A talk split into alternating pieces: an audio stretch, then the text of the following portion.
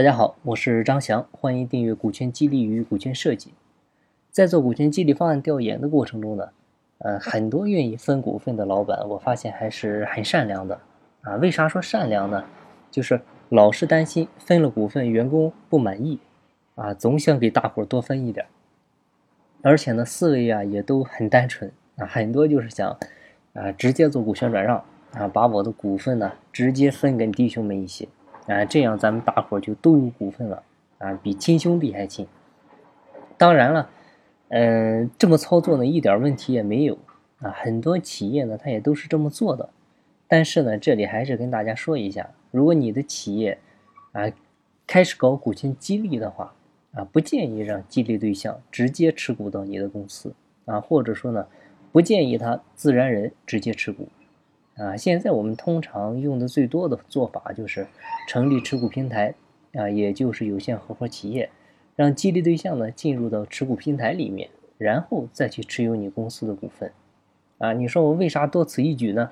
啊，不嫌麻烦呢，还得再搞个持股平台进来，还不够折腾呢。你要是这么想的话，我觉得可能就要等着后悔了。啊，因为它麻烦呢，肯定是有麻烦的道理。啊，直接持股啊，它不是不可以，啊，只是不建议。啊，为啥呢？第一个，你自然人直接持股以后，他就是公司的自然人股东啊。你后面需要涉及股东会决议的事情啊，即便他没有最终的控制权啊，但是呢，也需要他签字。如果他不签字，后面的事你就没法办啊。万一他有一天跟你玩失踪啊，或者说他突然不在，那你这都是个麻烦。当然了，这些情形你其实都可以提前约定啊，能约定好还行。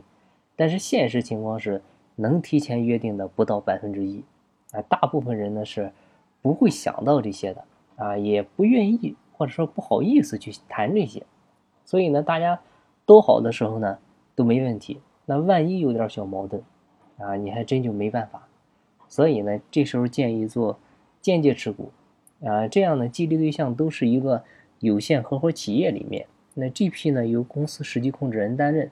激励对象呢都是 LP，啊，这样呢，它既能保证激励对象的投资注册工商可查，另外呢，也不至于影响公司内部的决策效率。所以综合来讲呢，还是不建议自然人直接持股，啊，但是呢，也有例外，啊，你比如说投资人，啊，他一般进入的时候，人家就是要求自然人或者他的投资公司来直接持股，啊，这个你没办法，有奶就是娘，啊，缺钱的时候呢。就得学会妥协。好了，今天的分享呢就到这里，感谢您的收听。如果您有股权方面的问题，欢迎在音频下方留言，或者进我的微信答疑群。我的微信号是四零六八九三四六四。